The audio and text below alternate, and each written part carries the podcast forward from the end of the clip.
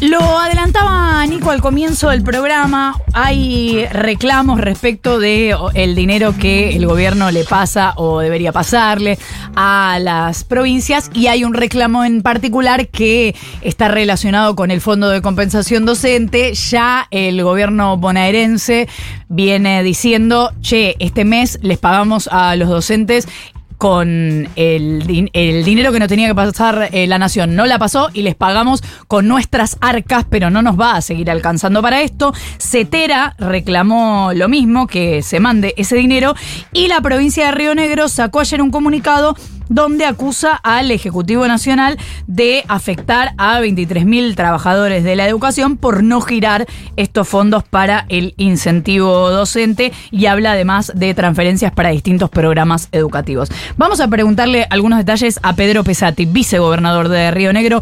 Pedro, buenos días. Florencia Halfon te saluda. ¿Cómo te va? ¿Qué tal, Florencia? Buenos días. ¿Cómo anda usted? ¿Nos podemos tutear? Con todo gusto. Bien. Em, ¿Qué es lo que pasa? ¿Qué significa esto para las cuentas de Río Negro? Primero, ¿qué significa para el bolsillo de un, de un trabajador docente? ¿no? Más o menos son 50 mil pesos que le quita el gobierno nacional del bolsillo a un trabajador docente con el fondo compensador.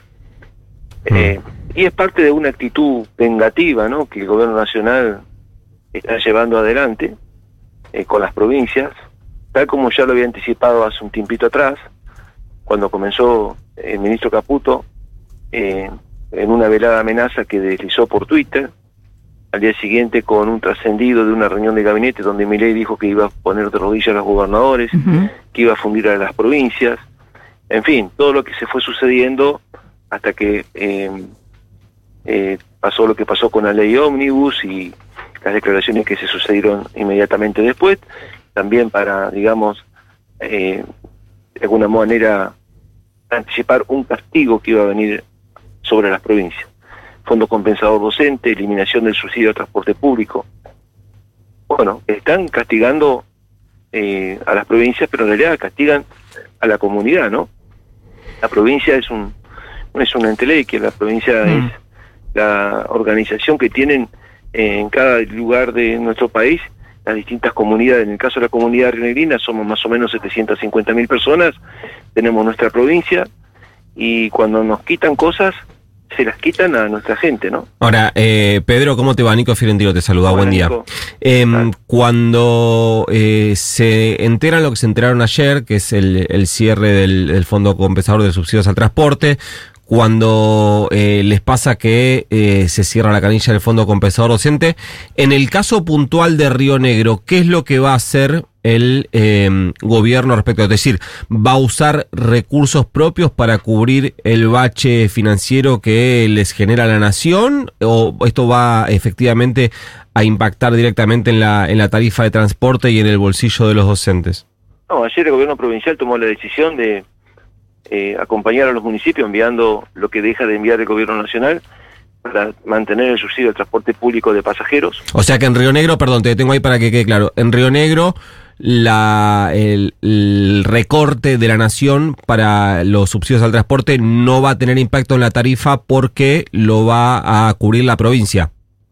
Lo va a cubrir la provincia porque eh, eh, eliminar el subsidio al transporte significa eh, cortarle la posibilidad de llegar, de llegar al laburo a un laburante, de mm, impedir este, que nuestra comunidad se pueda mover, porque acá, digamos, las características que tiene el transporte público de pasajeros es muy distinta a la que puede haber, por ejemplo, en la capital federal, ¿no es cierto? Donde la, donde el, volumen de pasajeros es muy mucho más mm. grande que aquí. Eh, acá hay momentos del día en donde el colectivo prácticamente va con muy poca gente y esa gente que está yendo en el colectivo son enfermeros, policías, laburantes, ¿no es cierto? Que no alcanzan a llenarlo. El colectivo se llena en horas pico, pero eh, después durante el día. Entonces, esto que el gobierno nacional propone de eh, subsidiar solamente la demanda, es decir, subsidiar solamente al pasajero, eliminar las, el subsidio a las empresas, en el interior por lo menos acá no va a andar, porque si usted, si usted, digamos, si nosotros no subsidiamos también a las empresas, las empresas en determinadas horas del día no van a poder funcionar porque no tienen cantidad, no hay número de pasajeros como para que se justifique eh, el funcionamiento de una línea. Claro, van a terminar bajando la, la frecuencia. Claro, pero esa, esa línea se necesita que funcione, mm. porque de lo contrario impide que gente que la necesita pueda ir a, a su trabajo, pueda ir a cumplir con sus obligaciones. Eh, en el caso, mire, yo le estoy hablando, por supuesto, de la capital de la provincia. Viedma tiene una realidad muy particular junto con Carmen de Patagones, que es la ciudad hermana que está enfrente, ¿no? Mm. Eh, hay, un, hay, un, hay un servicio interurbano entre Viedma y Patagones. Pasa exactamente igual, si en un momento del día usted no tiene servicio de, transporte, eh, aquel que vive en un lado o en el otro y trabaja en un lado o en el otro, bueno, no va a poder llegar a su trabajo. Entonces, me parece a mí que eh, el subsidio es necesario, a menos que, bueno, uno quiera sincerar la tarifa y eso va a significar poner en crisis eh, el bolsillo de la gente mucho más allá de lo que lo, tiene o impedirle directamente que pueda tomar el colectivo, ¿no? Y eh, Pedro, ¿se analiza de algún modo alguna recaudación, algún modo de recaudación extra en la provincia?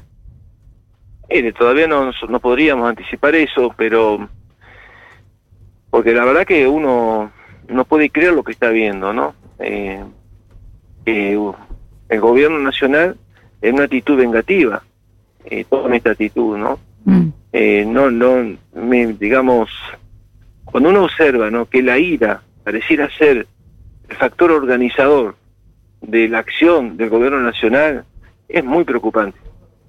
Eh, la ira es el peor de los, eh, los sentimientos, la peor de las emociones. Y si la ira es la que va a organizar la acción del gobierno nacional, Dios mío, ¿no? ¿Qué, qué futuro nos puede esperar? Ahora, eh, Pedro, en respecto a eh, el vínculo, los puentes, la relación con el gobierno nacional, más allá de eh, las amenazas de Toto Caputo, más allá de los tweets del, eh, y las declaraciones del presidente tratándolos de eh, traidores, ¿hay alguna algún vínculo, un teléfono? ¿Sigue siendo Guillermo Francos un interlocutor o literalmente la relación, no, te, no quiero hablar de las provincias, pero al menos la relación entre Río Negro y el gobierno nacional está completamente cortada? Franco pareciera ser un hombre que tiene voluntad de diálogo, ¿no? Pero yo no sé si tiene el poder político como para que ese diálogo conduzca a algo. Eh, qué sé yo, me parece que es un, un gobierno que está muy centralizado, por supuesto, en la figura del presidente y que es el presidente el que determina la conducta de este gobierno. Y la conducta de este gobierno pareciera ser que está muy lejos de una cultura del diálogo, ¿no? Es la cultura de la prepotencia, de la imposición, del autoritarismo. Y y eso, bueno, desde ya no, no, no, no puede contribuir nunca a un diálogo fecundo entre la nación y las provincias. Pedro Pesati, vicegobernador de Río Negro, muchísimas gracias por habernos atendido. Muchas gracias a ustedes, que tengan un buen día. Igualmente, un abrazo. Diez minutos para las nueve.